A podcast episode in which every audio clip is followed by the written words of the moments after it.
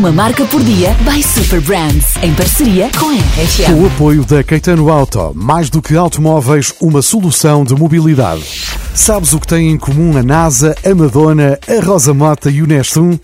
Só para não te deixar muito tempo a pensar, vou ajudar-te. O denominador comum é pelo menos este: partilham o mesmo ano de nascimento. E cereais de pequeno almoço em 1958?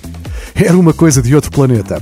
À mesa dos portugueses, servia-se ao pequeno almoço o tradicional pão com manteiga e um copo de leite. Mas a Nestlé quis revolucionar os pequenos almoços dos portugueses. Apresentou uma papa em forma de flocos, uma receita que pretendia ser a primeira refeição das famílias portuguesas.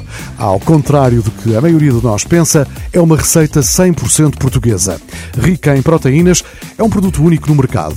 Nos 10 anos que se seguiram a este lançamento, não surgiram outros sabores.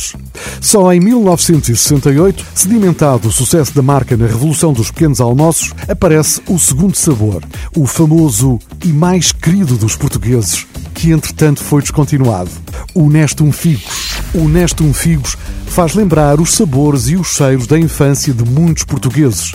E à conta disso, tem sido motor de variadíssimas petições e mensagens calorosas de consumidores a pedir também nas redes sociais para que a Nestlé relance o Nestum Figos. Será que é desta, Nestum? Uma marca por dia by Super Brands, em parceria com a RFM. Com o apoio da Caetano Auto, mais do que automóveis, uma solução de mobilidade. RFM, uma marca Super Brands.